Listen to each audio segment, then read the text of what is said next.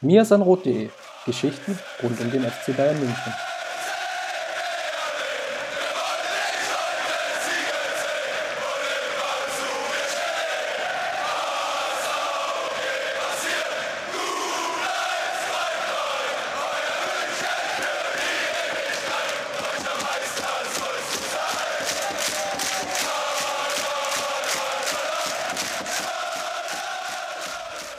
Herzlich willkommen zum Mirsanrot Podcast. Ja, richtig gehört, der Mirsanrot Podcast. Endlich haben wir das Comeback. Und zwar dank der vielen Patreon-Spenden unter patreon.com habt ihr nämlich die Möglichkeit, uns zu unterstützen, Mirsanrot zu helfen, das zu machen, was wir nicht am liebsten tun. Einerseits Fußball schauen, aber natürlich auch darüber schreiben und darüber sprechen. Aktuell stehen wir dabei 388 Dollar und wir haben uns das Ziel gesetzt, bei 400 Dollar, ja, da beleben wir den Podcast wieder. Das deckt dann die Kosten für den, äh, fürs Hosting, deckt das, die Kosten für das Equipment, aber hilft uns natürlich auch so ein Stück weit, ja, unsere Autoren ein Stück weit finanziell zu unterstützen, vor allem die, die noch Studenten sind. Und einen habe ich nämlich dann mir noch dazu geholt heute. Ähm, hallo Justin. Hi Chris. Wir wollen heute mal über die WM sprechen. Und zwar nicht die WM im Allgemeinen, sondern die WM im Lichte des FC Bayern. Wir sind aktuell, wir nehmen heute Stand Freitag auf, also an dem ersten spielfreien Tag nach knapp 15 Tagen. Mittlerweile kommt man ja schon ein bisschen durcheinander. Und die Vorrunde ist vorbei. Es ist nicht ganz so gut gelaufen für viele Bayern-Spieler. Ich glaube, das kann man schon sagen. Denn die DFB 11 ist ausgeschieden. Vielleicht nochmal, bevor wir da schon ganz in die Thematik einsteigen, wie ist denn so dein aktuelles Zwischenfazit? Wie, wie ordnest du die WM im, im Generellen ein? Ähm, ja, ich glaube, man hat bei sehr vielen Mannschaften gesehen, dass sie sich schwer tun, defensiv kompakte Mannschaften zu knacken. Und das war auch so ein bisschen der Knackpunkt ähm, bei der Nationalmannschaft, bei der Deutschen. Ähm, Paradebeispiel absolut dafür, weil sie es eben nicht geschafft haben, so einen Defensivriegel auseinanderzunehmen, breit aufzustellen und den, den Defensivriegel des Gegners halt in Bewegung zu bringen, um dann die Lücken zu finden. Ähm, ich glaube, das ist ein Problem, was sehr viele Top-Teams aktuell auch haben, mit wenigen Ausnahmen.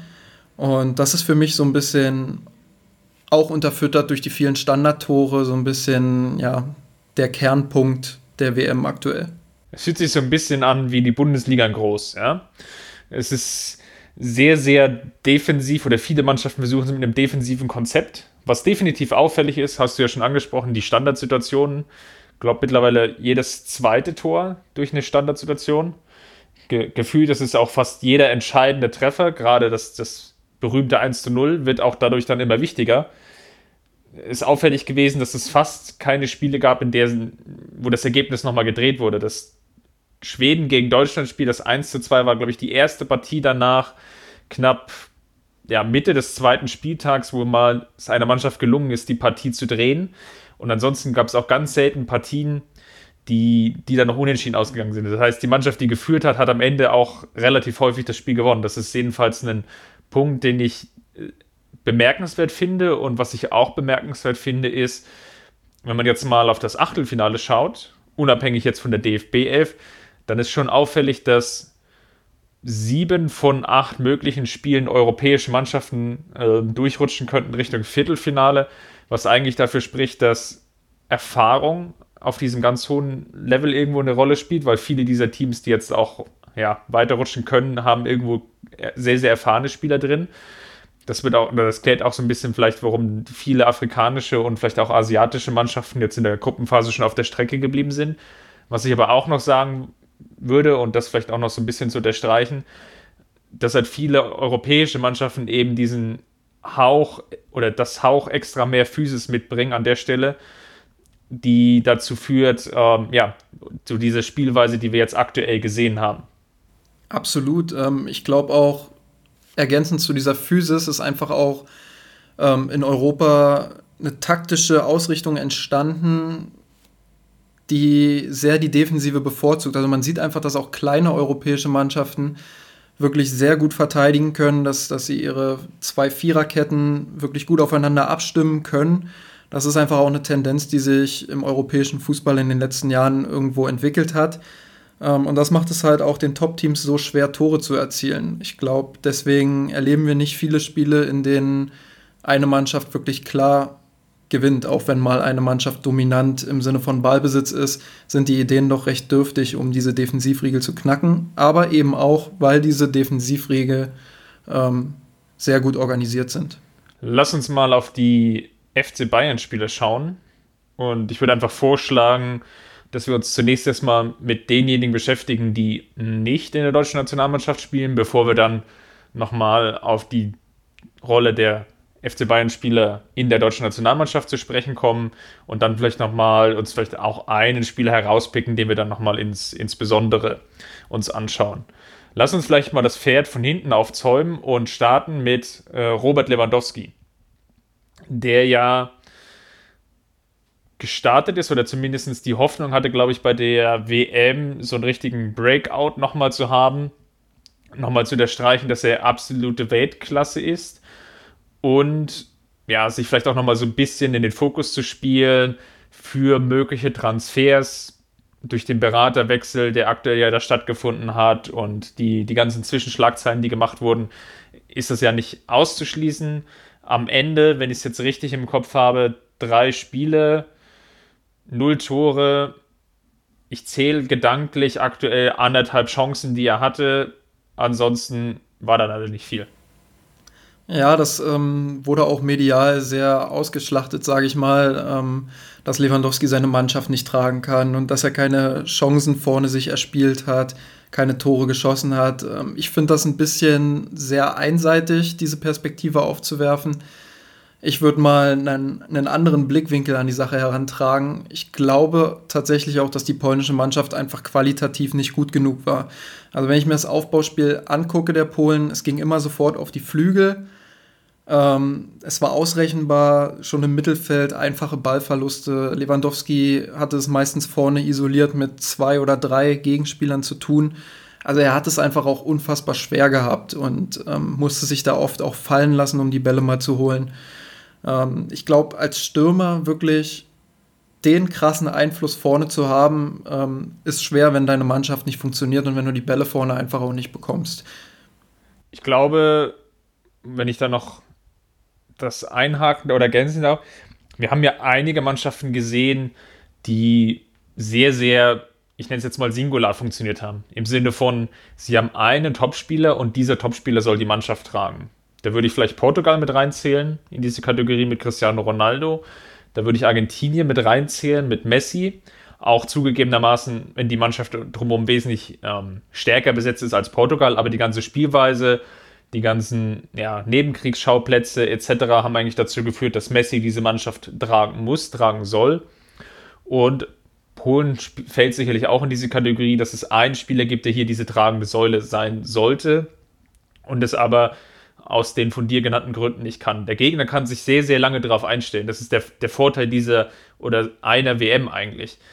Die Nationaltrainer und ihre Teams haben einen sehr, sehr langen Zeitraum, sich darauf vorzubereiten. Die Auslosung findet irgendwann im Dezember statt.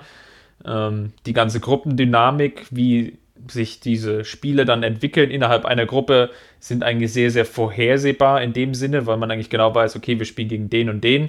Und man hat sogar noch die Chance, über Testspiele ja, das Ganze noch ein bisschen zu simulieren und zu schauen, ja, vielleicht suchen wir uns mal eine Mannschaft, die ähnlich spielt oder die halt, äh, ähnlich agiert. Und das macht es halt noch ausrechenbarer vielleicht als jetzt ein normales Bundesligaspiel, wo es einfach nicht die Möglichkeiten gibt, zumal wenn man dann irgendwie noch äh, Champions League spielt und DFB-Pokal zwischenrein und was weiß ich nicht noch alles für Wettbewerbe, dass man sich da nicht ganz so hundertprozentig auf einen Gegner vorbereiten kann, aber das ist bei einer WM definitiv anders. Dafür gibt es einfach zu viel Vorlauf und gerade in der Gruppenphase können sich dann Teams sehr, sehr gut darauf einstellen und das ist definitiv eines der Punkte gewesen, die auffällig waren. Dass Mannschaften, die nur auf einen Zielspieler hin fokussiert waren, Probleme bekommen. Ich sage nicht, dass sie unlösbar sind, aber dass sie zumindest Probleme haben und das hat man bei Lewandowski auf jeden Fall sehr, sehr krass gesehen.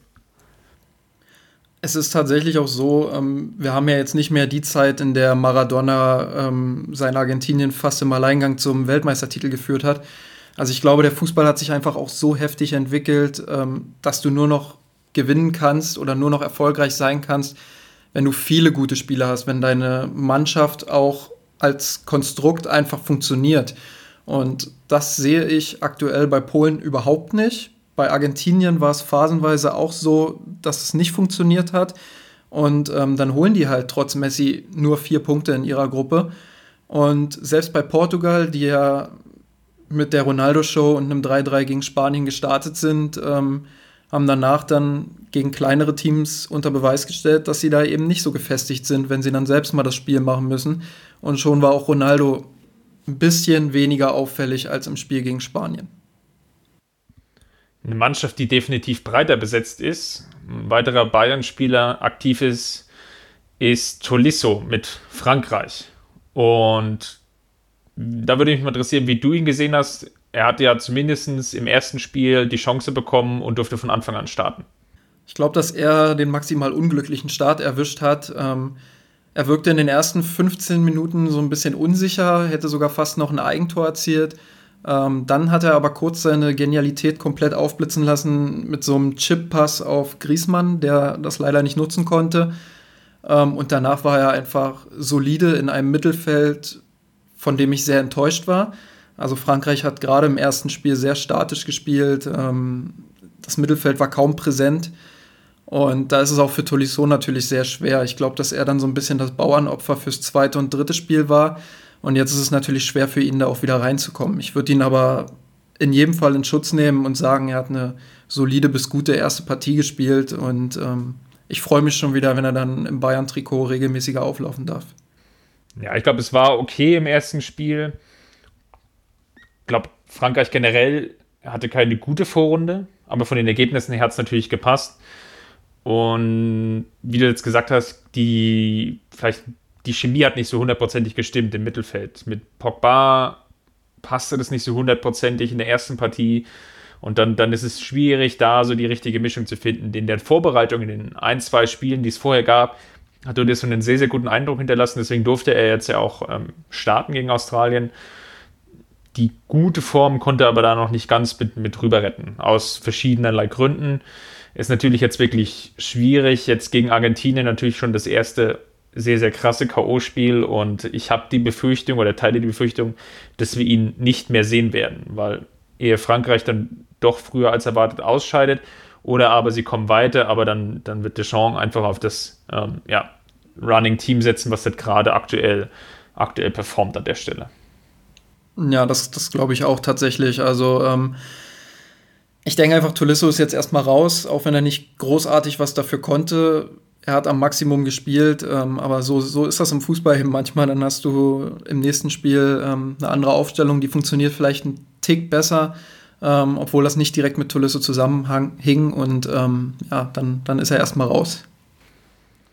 Ein weiterer Spieler, der, und das ist jetzt nun der letzte, den der FC Bayern dieses Jahr entsenden konnte zu der Weltmeisterschaft, der nicht ähm, in der deutschen Nationalmannschaft spielt oder spielte, ist Thiago für Spanien. Aktuell zwei Spiele, gegen Portugal nur eingewechselt und gegen Marokko durfte er von Anfang an spielen. Hat jetzt da nicht komplett überzeugt. Das trifft aber, glaube ich, auf die komplette Mannschaft zu, die ja 2 zu 2 gespielt hat gegen Marokko. Ähm, kurz vor Schluss dann noch sogar den, oder den Ausgleich noch erzielte, nachdem es lange Zeit danach aussah, als würde Marokko als ähm, Sieger diese Partie verlassen. Hat da dann aber auch nicht mehr auf dem Feld gestanden, als dann der Treffer gefallen ist. Wie beurteilst du die Situation von Thiago, die sicherlich sehr, sehr komplex ist durch den Trainerwechsel drei Tage vor dem Turnierstart? Ja, ich glaube, er war unter Lopetegui war ja noch absoluter Liebling, hat auch viele Spiele gemacht, hat auch überzeugt fürs spanische Nationalteam. Ähm, dann kam Hierro und Plötzlich war er halt raus wieder aus der Mannschaft. Ähm, ich glaube, im ersten Spiel haben Koke, Isco und Busquets gespielt, wenn ich richtig bin. Ähm, ja, und als er eingewechselt wurde, beziehungsweise Iniesta hat gespielt, ne? Nicht In, Iniesta hatte gespielt, ja. Iniesta hat gespielt, genau.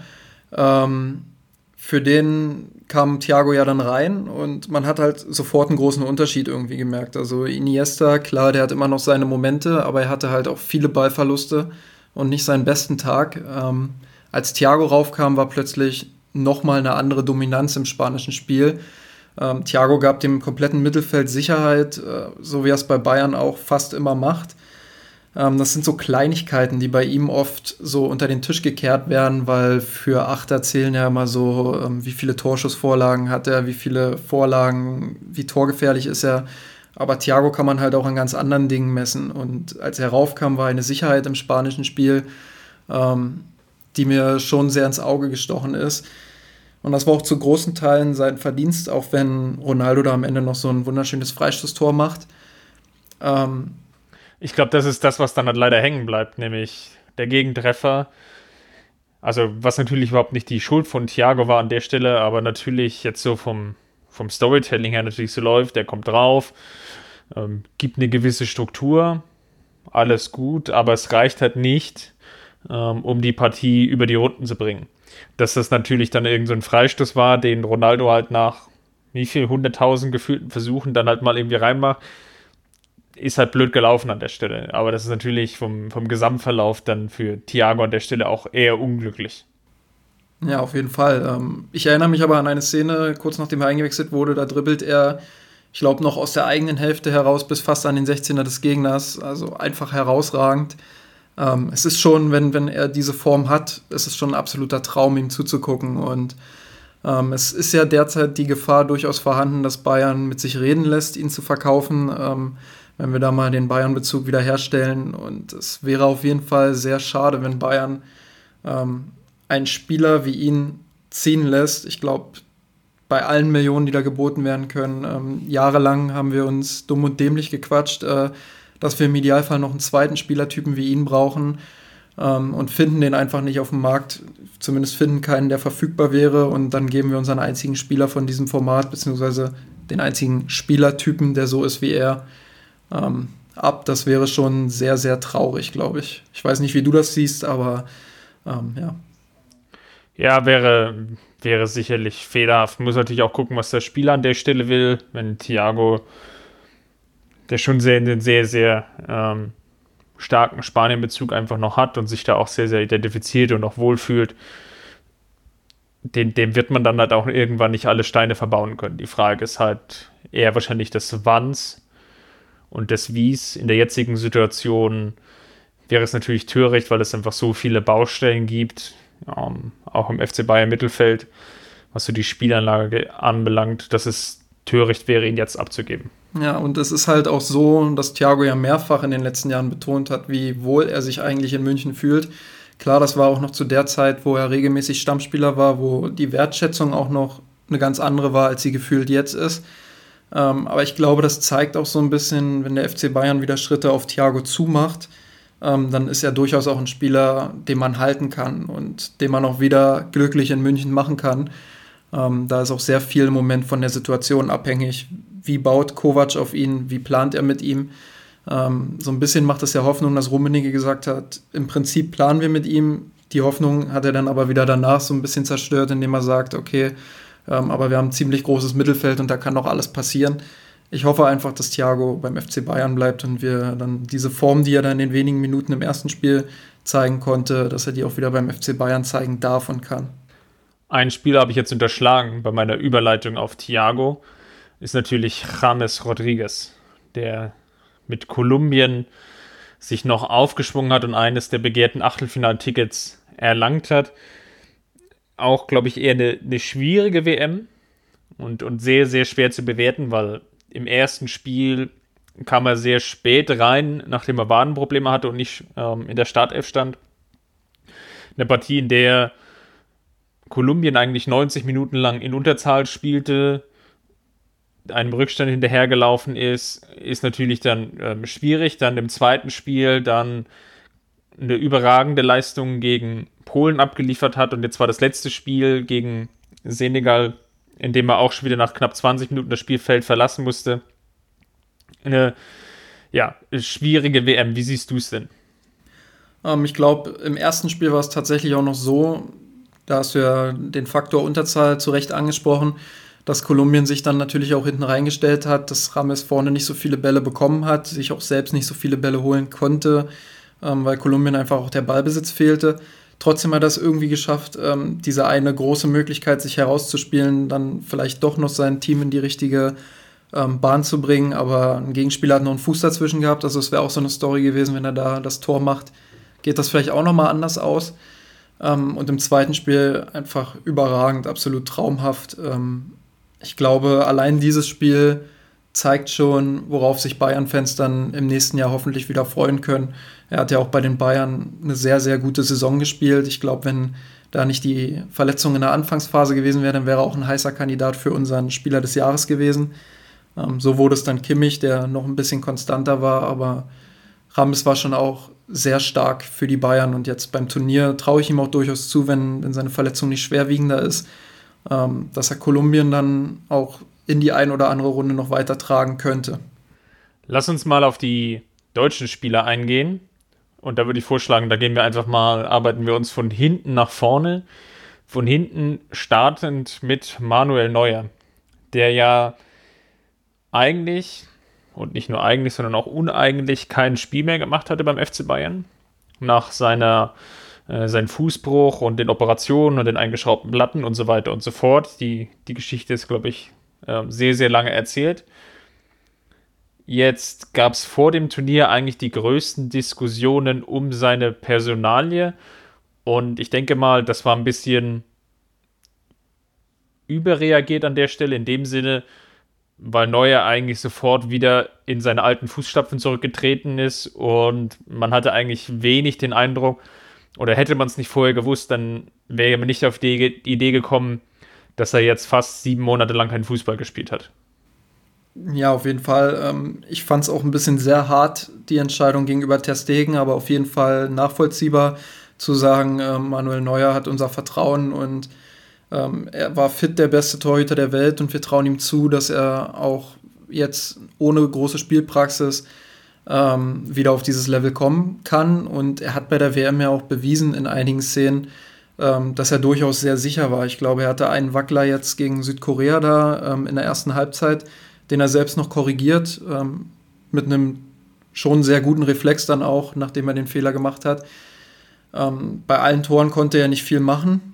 Und ähm, außer, außer jetzt das 2-0 bei Südkorea, aber das lasse ich mal so ein bisschen außen vor. Da tont er irgendwie vorne am 16er rum, probiert nochmal alles. Ähm, sah ein bisschen blöd dann aus, aber ich glaube, ähm, das muss man ihm jetzt nicht zum Vorwurf machen oder ihm daraus einen Strick drehen. Ähm, ich glaube, Neuer hat noch zu den Deutschen gezählt beim Turnier, die halbwegs Normalform hatten. Und dementsprechend ähm, gibt es da auch nicht viel Kritik zu äußern. Würde ich auch so sehen, gibt es, glaube ich, gar nichts hinzuzufügen. Dann lass uns mal eins nach vorne springen und, und starten in der Innenverteidigung. Hier hatte der FC Bayern drei Spieler geschickt. Lass uns vielleicht mal mit Jerome Boateng anfangen. Zwei Einsätze stehen am Ende. Die Partie gegen Mexiko. Und ja, dieser total strange Auftritt gegen Schweden. Es sind irgendwie so zwei Partien, die, die sich sehr, sehr schwer irgendwie zusammenfassen lassen.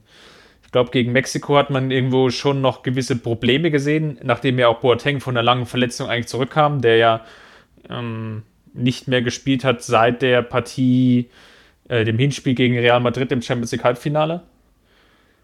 Das ist bei ihm auch relativ wenig aufgefallen, dass er wenig Spielpraxis hatte. Man hatte aber gemerkt, dass das ganze Defensivkonstrukt des DFB-Teams von Joachim Löw so anfällig war, dass es schon dazu geführt hat, dass Boateng, Hummels und Süle, ich glaube, da können wir fast alle drei sogar an der Stelle zusammen nennen, schon sehr, sehr großes Risiko jedes Mal wieder spielen mussten. Und zumindest bei Boateng ging es im, im zweiten Spiel sich da nicht aus. Und ja, ist da oder ist in der Partie eigentlich auch mit völlig zurecht mit Gelb-Rot vom Platz gegangen. Ja, auf jeden Fall. Ähm, ich glaube, Boateng war im ersten Spiel noch ähm, derjenige in der Viererkette beziehungsweise in der Zweierkette dann mit Hummels zusammen, ähm, der, der noch das beste Spiel gemacht hat. Ähm, auch wenn das eine absolut schwierige Bewertung ist. Ich würde Hummels da nie und nimmer irgendeinen Vorwurf machen. Ähm, auch wenn beide da ab und an mal zu schnell rausgerückt sind, glaube ich, dass das Spiel gegen Mexiko einfach für einen Innenverteidiger nicht zu bewerten ist und beide noch ähm, noch ein relativ gutes Spiel gemacht haben. Ich glaube, Boateng hat sogar noch 66 oder 64 Prozent Zweikämpfe gewonnen. Also der hat sich da wirklich in jeden Ball geschmissen. War auch derjenige, der im Aufbauspiel auf sich gestellt war, weil Kedira ihn überhaupt nicht unterstützt hat. Groß war rausgenommen vom Pressing und auch Hummels hatte irgendwie nur 30 Ballkontakte oder so. Ähm, Im zweiten Spiel hat Boateng eigentlich ähnlich überzeugend begonnen, fand ich. Ähm, auch da hat er viel Verantwortung übernommen, gerade auch in der zweiten Halbzeit viele Angriffe ähm, angetrieben von hinten. Ist immer wieder auch ins Mittelfeld vorgestoßen, einfach auch weil er es musste. Ähm, viele haben das ja kritisiert, dass er da in unnötige Dribblings gegangen ist. Ich fand aber, es war absolut notwendig, weil wenn Gefahr mal ausging, dann entweder durch die dynamischen Dribblings von Boateng oder eben wenn Kroos mal einen lichten Moment hatte. Ähm, also er musste da wirklich auch vieles rausreißen, was vor ihm am Positionsspiel halt nicht gut ausgeübt wurde. Ähm, das ja, dann man, das, ja, genau, ja. das hatte man bei den, um da nochmal einzugrätschen, da hatte, das hatte man an den Packing-Werten ja irgendwo gesehen, die dann irgendwo mal bei Twitter durchs Netz ge, ge, gewabert sind. Er hatte, glaube ich, irgendwie einen Packing-Wert von, von 120 oder fast 120 und gefühlt, ich krieg's nicht mehr ganz zusammen, so 30 oder 40 mehr als der zweitbeste Spieler, der danach kam alleine bedingt durch diese Partie gegen, gegen Schweden, als er so unglaublich viel auch mit den Diagonalbällen auch ähm, immer wieder initiiert hat, auch in der zweiten Halbzeit. Genau, und oft wird halt auch vergessen, wenn dann Leute sagen, ja, die langen Bälle, die sind aber nicht mehr so wie früher, äh, wird halt auch oft vergessen, dass früher halt gerade beim FC Bayern und auch beim DFB ein ganz anderes Positionsspiel war. Also beim Pass gibt es ja immer den Passgeber und den Passempfänger. Und wenn der Passempfänger sich nicht perfekt bewegt, dann geht halt auch mal so ein Ball irgendwie im Seitenaus flöten oder, oder ins Tor aus. Ähm, das sieht dann in dem Moment doof aus, ist aber teilweise halt auch dadurch bedingt, dass das Positionsspiel der Mannschaft nicht mehr so optimal ist, wie es vielleicht mal war. Und ähm, was man ihm aber definitiv ankreiden muss, ist, dass er da sehr naiv beim, bei, bei der zweiten gelben Karte ist. Also das Foul, das kann er sich klemmen da. Ich glaube, Hector war noch da, um abzusichern und ähm, ja, völlig ohne Not irgendwie da die Grätsche angesetzt. Ähm, hat natürlich auch ein bisschen wehgetan dann, ähm, dass er dann im Spiel gegen Südkorea, im wichtigen Spiel dann gesperrt war. Davon nicht ganz vergessen, die eine Szene schon gegen Berg, die sicherlich sehr, sehr grenzwertig war und wo er, glaube ich, Glück hatte, dass es eine insgesamt eher laxere Linie bei den Schiedsrichtern gibt bei dieser WM. Ja, genau. Ähm, also da hätte es wahrscheinlich dann Elfmeter gegeben, aber nach neuer Regelung, ähm, wie ich mir dann auch sagen lassen musste, shame on me, ähm, wäre es keine rote Karte gewesen, sondern tatsächlich nur gelb, ne? Ja, genau. Gut, springen wir mal weiter zur, zum zweiten, den wir jetzt schon ein, zwei Mal genannt haben. Mats Hummels. Ebenfalls zwei Spiele. Der durfte oder musste die zweite Partie mit einer Nackenverletzung oder Nackenverspannung aussetzen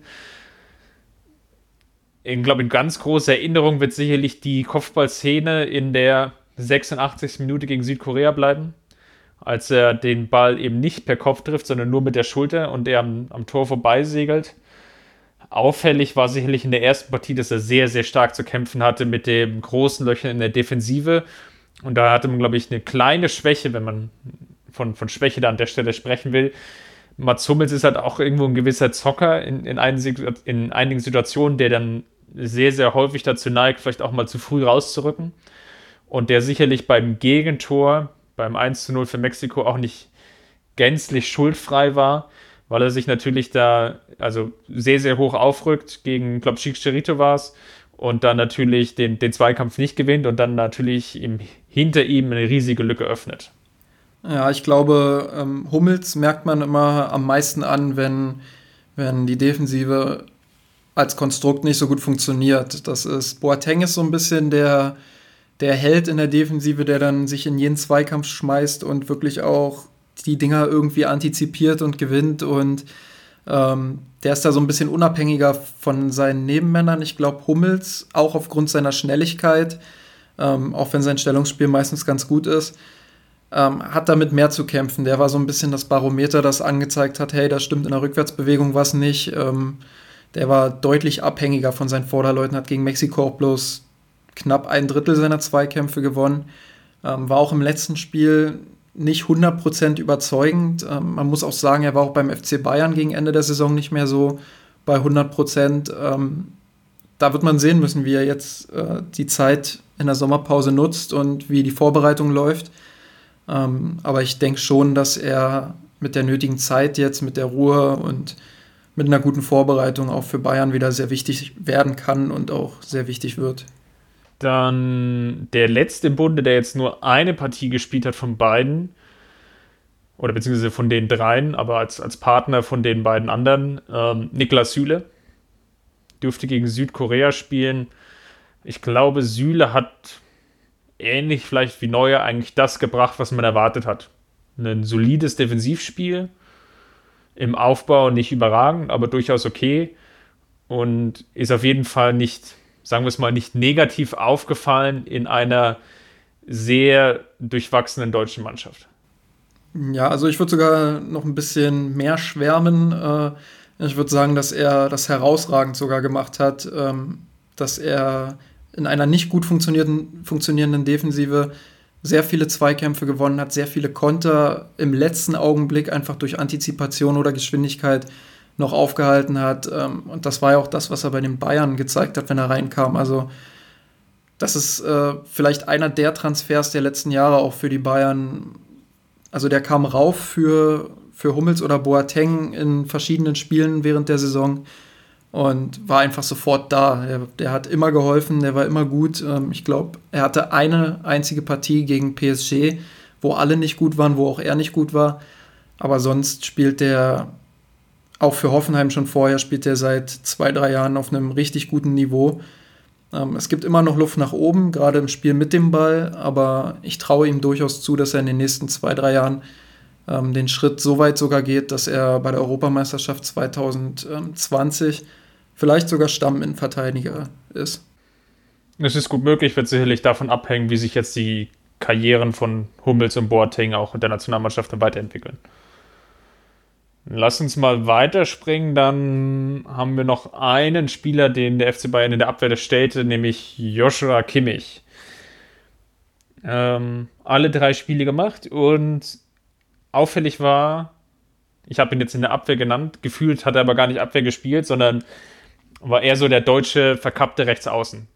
Die Taktik der gegnerischen Mannschaften, so war zumindest mein Empfinden in den vielen Partien oder in den drei Partien, war schon so da sehr, sehr stark davon geprägt, auch die DFB 11 auf die Außenbahn zu lenken, was natürlich sehr, sehr viel Einsatz von den Außenverteidigern erfordert.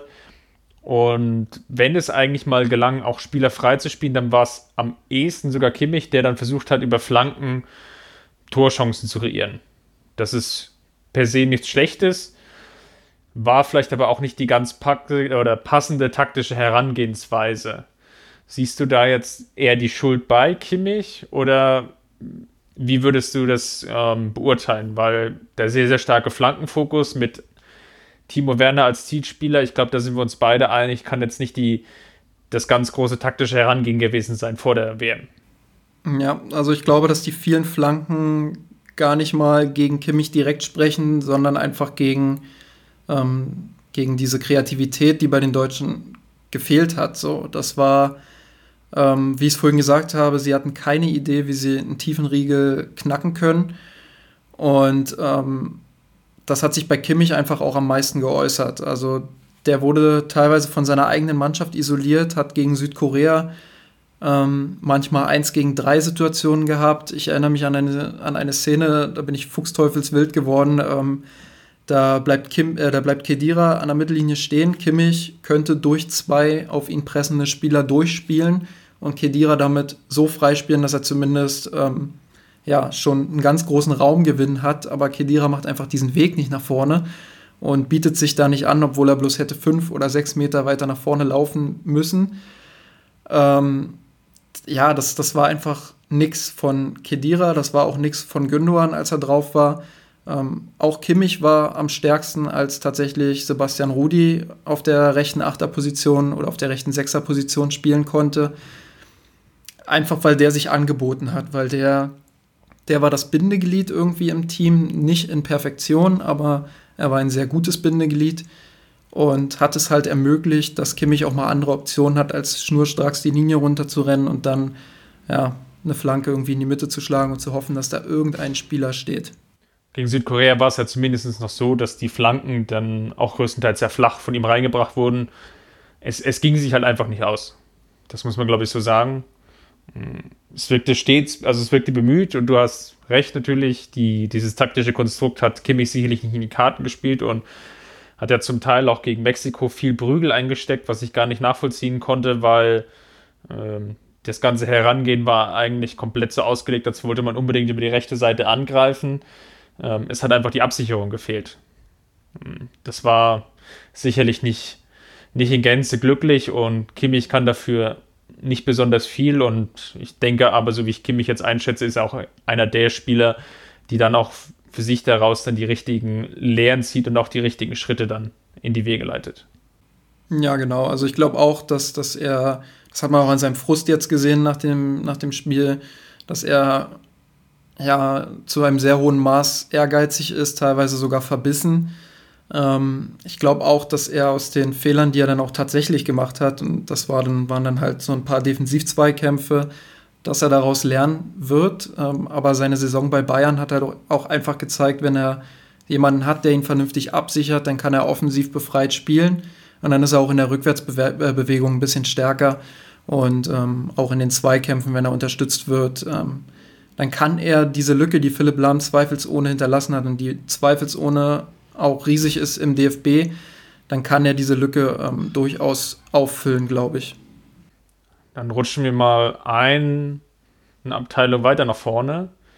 Im Mittelfeld kam Sebastian Rudi zu einer WM-Nominierung. Das war so ein bisschen überraschend, weil er einer der Spieler war, die zunächst immer so ein bisschen auf der Kippe waren, als es noch den 27er-Kader gab. Und einer der Spieler, die auf der Streichliste standen und medial zumindest immer wieder genannt wurden, war Sebastian Rudi.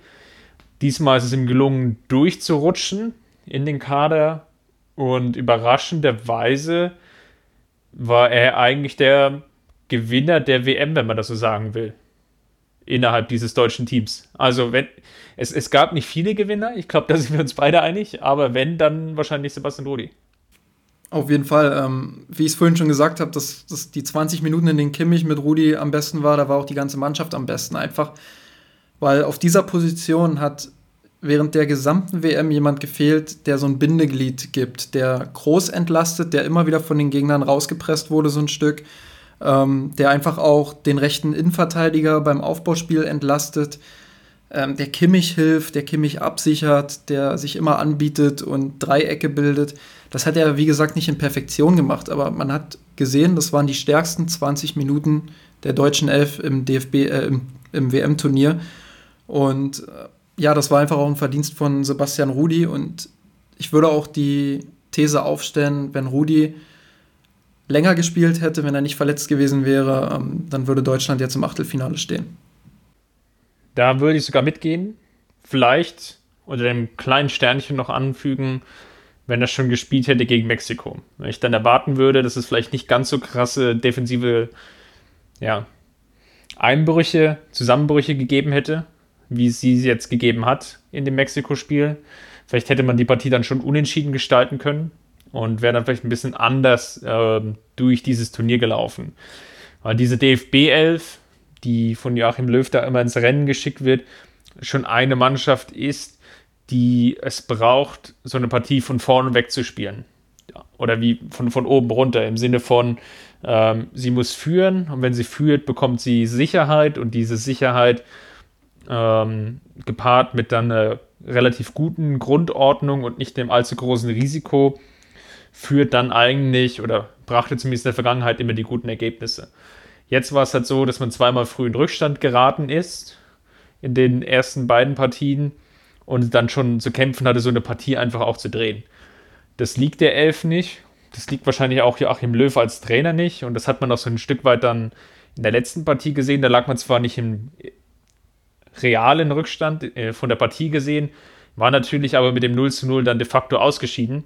Und ist dann in so eine, in Mechanismus verfallen, so diese totale Offensive zu suchen, ähm, mit Harakiri-Aktionen wie Özil auf die 6 zu stellen, ähm, dass dann die, so die komplette Ordnung eigentlich über den Haufen geschmissen war, was dann eigentlich gar nicht mehr funktioniert hatte und ja, dann eigentlich so komplett den Bach runterging. Aber definitiv, Rudi war zumindest in diesen 20 Minuten ein Anker, hätte natürlich jetzt auch mal sehen müssen, ja, wie, wie verhält sich das denn jetzt so? Hätte er jetzt dann 90, 180 oder vielleicht sogar 270 Minuten an der Stelle gespielt. Ja, genau. Dann haben wir zumindest einen halben Bayern-Spiel, auf den wir zumindest mal ein kleines Augenlicht werfen sollten. Leon Goretzka. Er durfte in der letzten Partie der DFBF starten gegen Südkorea und zwar als rechter Außen, als Ersatz für Thomas Müller, über den wir dann als letzten dann noch sprechen wollen. Ich tue mich ehrlich gesagt schwer mit einer Bewertung, weil die Rolle passte einfach nicht zu ihm. Er ist kein Flügelstürmer.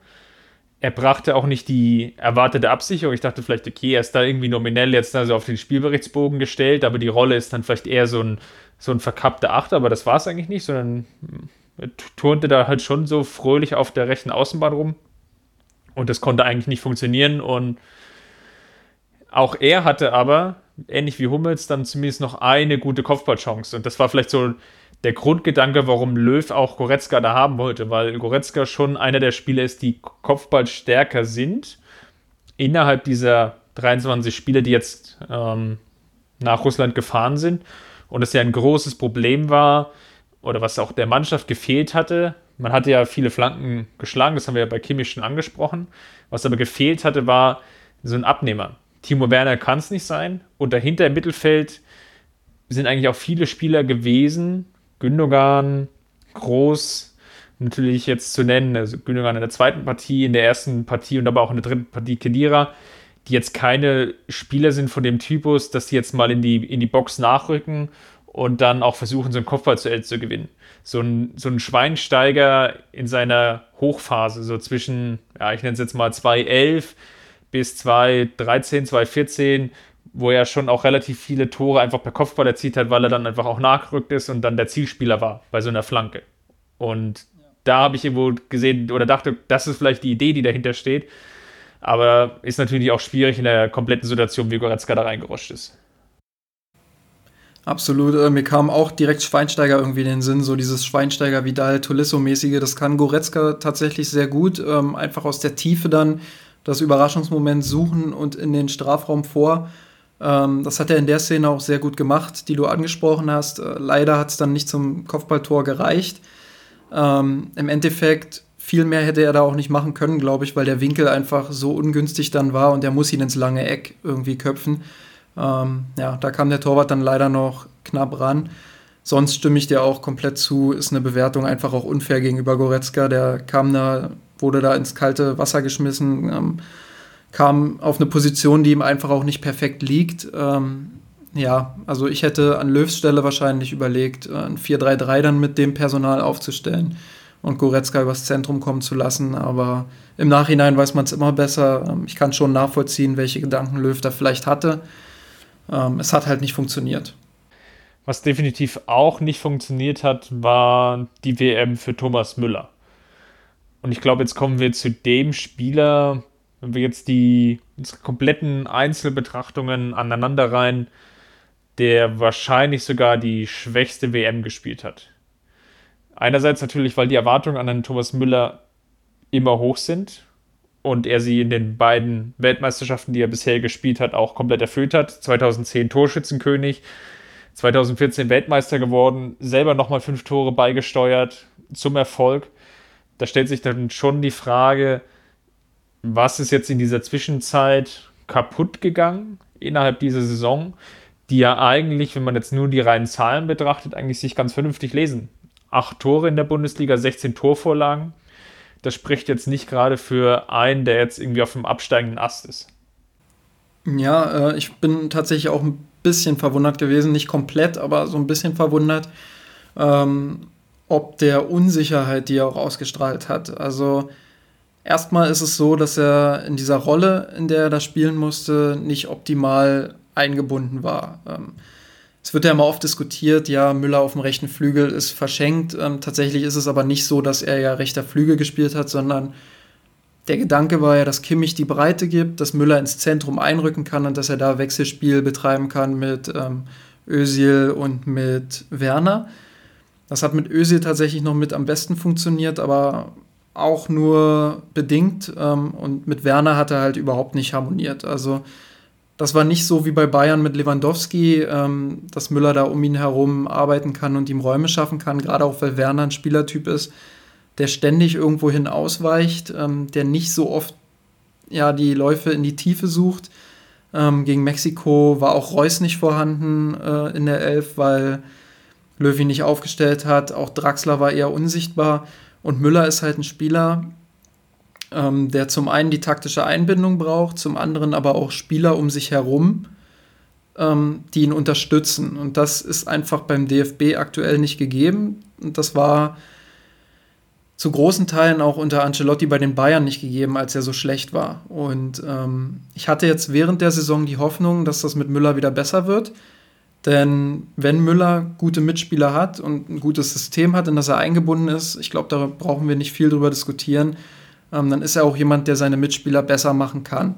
Mit seinen Läufen, mit seiner Positionierung. Ähm, aber ihm ist so ein bisschen die Leichtigkeit verloren gegangen. Und das hat man jetzt bei der WM auch gesehen. Er ist im Kopf so ein Stück weit verkrampft. Äh, ich habe auch das Gefühl, seine Passquote ist noch mal schlechter geworden. Sie war nicht immer, nicht immer die beste. Also es ist nicht so, dass er vorher mit 90 Prozent durch die Gegend gelaufen ist. Aber es ist schon problematisch. Gegen Real Madrid hat er, glaube ich, im Hinspiel eine Passquote von 66 Prozent oder so gehabt. Ähm, standardmäßig waren es immer so um die 80. Es ist schon problematisch, wenn er dann so viele Bälle einfach auch verliert, trotz seiner guten Laufwege. Und deswegen war es nur richtig und konsequent auch von Joachim Löw, Thomas Müller dann am Ende ähm, ja, rauszunehmen aus der Elf. Und es ist durchaus auch berechtigt zu sagen, dass Müller jetzt eine sehr wichtige Saison beim FC Bayern bevorsteht. Er muss sein Spiel persönlich vielleicht auch ein Stück weit anpassen. Er muss sehen, wie er den Kopf wieder frei bekommt, wie er, wie er wieder bessere Pässe spielen kann. Also keiner erwartet von ihm irgendwie, dass er, dass er da Chames-mäßig Pässe in die Tiefe spielt, ähm, wie ein Spielmacher, aber zumindest, dass er wieder Sicherheit ausstrahlt, dass er weniger Ballverluste in seinem Spiel hat. Ähm, dass er wieder ein bisschen griffiger, ein bisschen schneller und schärfer in seinen Aktionen wirkt. Ähm, das fehlt ihm im Moment alles. Und ich bin auch immer wieder überrascht, wie unangetastet er tatsächlich auch in den Medien bleibt, wenn ich überlege, was andere Spieler so einstecken mussten jetzt nach der WM und ähm, wie wenige dann doch mal darauf eingehen, wie schlecht Thomas Müller eingebunden war und wie schlecht er selbst auch gespielt hat ähm, dann finde ich das ein bisschen verwunderlich, welchen Status er tatsächlich immer noch in Deutschland und auch bei Bayern hat. Ich glaube, dass ihm eine sehr offene Konkurrenzsituation in der nächsten Saison sehr gut tun würde. Das hat man zwischenzeitlich auch gesehen, als bei Bayern die Diskussion war, dass äh, James Rodriguez ihm den Platz wegnehmen könnte. Direkt danach hat er einfach seine beste Phase auch bei den Bayern wieder gehabt. Und ich bin da durchaus optimistisch, dass Müller wieder zur alter Stärke finden kann. Ähm, aber man muss ihn tatsächlich auch ein Stück weit härter vielleicht auch anpacken. Ist natürlich eine spannende Frage, wie so ein Profi wie Thomas Müller mit seinem Skillset altern kann oder altern wird. Ich meine, er ist jetzt eigentlich in seiner Hochphase, wird jetzt, ähm, glaube ich, wenn ich es richtig im Kopf habe, im September dann 29. Normalerweise würde man davon ausgehen, er hat sicherlich noch zwei, drei gute Jahre irgendwie in den Knochen. Aber es ist schon die Frage, wie er das Ganze dann jetzt umsetzen wird. Ähm, er wird jetzt nicht mehr der ganz große Sprinter. Er wird jetzt auch nicht mehr der Zauberkünstler, wie du es jetzt schon gesagt hast. Und ähm, es wird sehr, sehr spannend zu sehen sein, wie jetzt auch sich in dieser ähm, aktuellen Bundesliga, aber auch im europäischen Fußball und die WM ist dafür ja eigentlich noch ein weiterer Indikator für, die, für den Fußball, der mittlerweile wieder eher von Defensivsystemen geprägt ist ähm, und vielleicht auch sehr, sehr stark von Physis geprägt ist. Nicht ohne Grund hat Real Madrid eigentlich jetzt auch die, die Champions League ähm, mehrfach gewonnen, also weil sie gegen Bayern auch immer die physisch, äh, physisch bessere Mannschaft waren. Wie, wie da ein Thomas Müller da reinpasst wie er da in diesem Gesamtgeflecht äh, sich positioniert und wie er da seinen Weg findet. Es wird, glaube ich, auch sehr, sehr darauf ankommen, wie Kovac mit diesem Werkzeugkasten Müller umgeht. Man hat gesehen, dass es Ancelotti nicht konnte, dass Ancelotti dafür keine Lösung fand, ähm, ihn, ihn sauber oder gut in das Spiel zu integrieren. Ähm, nicht ohne Grund war die Saison unter Ancelotti einer der schlechteren von Thomas Müller. Er hat natürlich jetzt eigentlich in dieser Saison wieder sehr auch davon profitiert, dass sein, einer seiner alten Mentoren mit Jupp Heynckes wieder zurückkam und den wieder so ein bisschen dahin gebogen hat, ja, dass es einigermaßen passig und stimmig war. Ich sehe aber auch ganz viele Fragezeichen, die du auch hast, wie jetzt Kovac in dieser Situation dann mit ihm umgeht, weil wenn es jetzt so weitergeht wie bei der WM, dann wird er auch beim FC Bayern trotz all seiner Erfolge, die er hatte, ähm, einen sehr, sehr schweren Stand haben. Weil da dürfen wir uns eigentlich auch nichts vormachen. Für Kovac geht es hier nämlich auch um sehr, sehr viel. Und je nachdem, wie er sich jetzt positioniert und er seinen Weg sieht beim FC Bayern, kann das auch sehr, sehr schnell dazu führen, dass er sich eigentlich nicht erlauben kann, ähm, Spieler, die in der Formkrise sind oder Spieler, die vielleicht auch nicht hundertprozentig in seine Vorstellung passen, dann zu integrieren.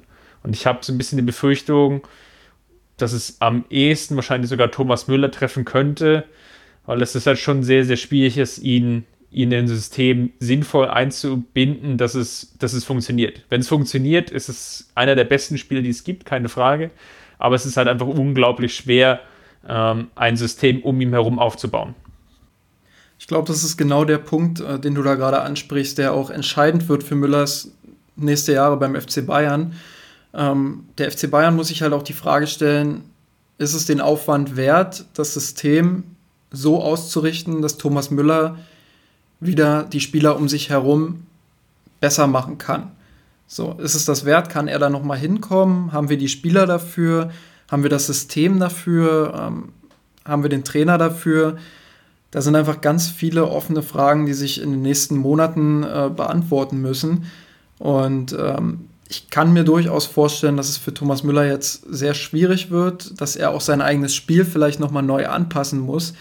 Denn äh, wenn ich mir sein Spiel angucke, das ist ja über Jahre hinweg immer dasselbe gewesen.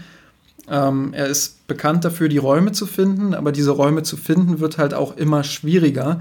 2010 war noch das Credo bei ihm ähm, mit, der ganzen, mit dem ganzen Raumdeuterzeug, ähm, dass er selbst manchmal gar nicht weiß, was er macht und die Gegner erst recht nicht wissen, was er macht. Mittlerweile habe ich das Gefühl, die Gegner wissen eben doch, was er macht, auch wenn er immer noch diesen unberechenbaren Faktor mit drin hat wissen immer mehr Gegner, wie sie Thomas Müller verteidigen können.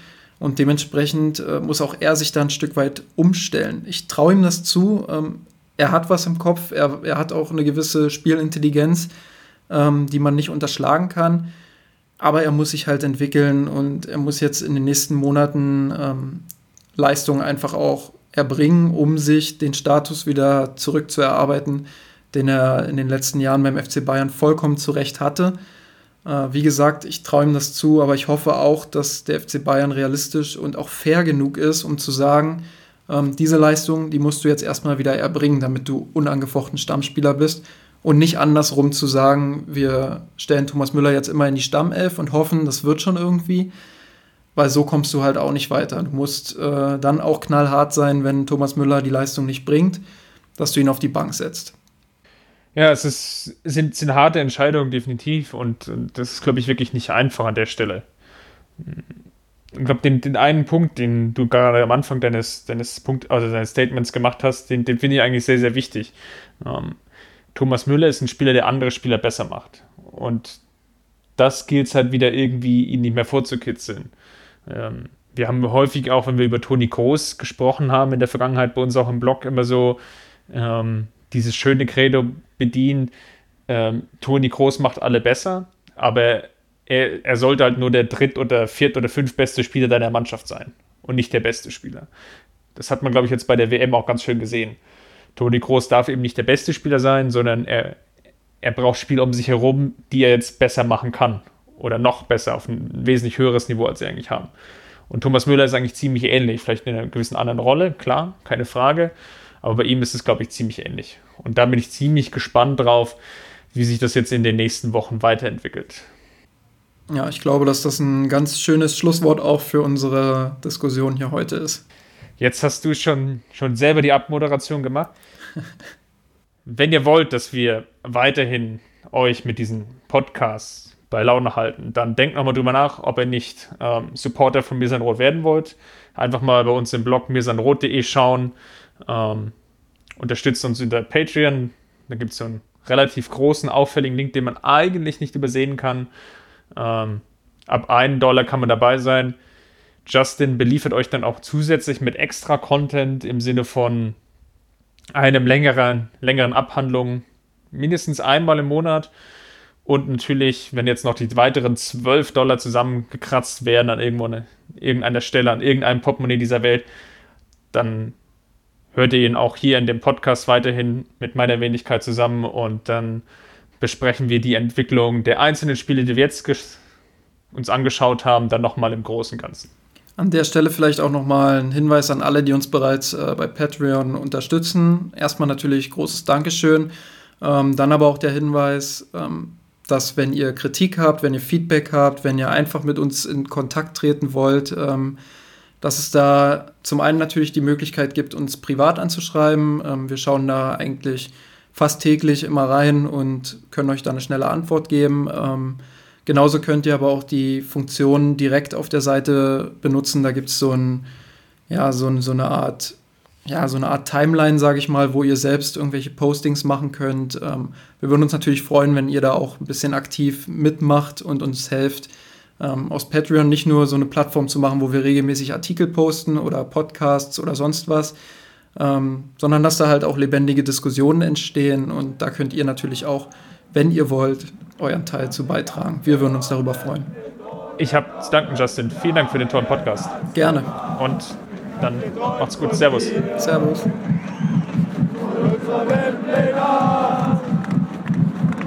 den Kampf gewonnen, mit ohne Knochen, der Haien hat's gemacht. Ich hab geträumt von dir, von unserer Welt Wir haben den Kampf gewonnen, mit ohne Knochen, der Haien hat's gemacht.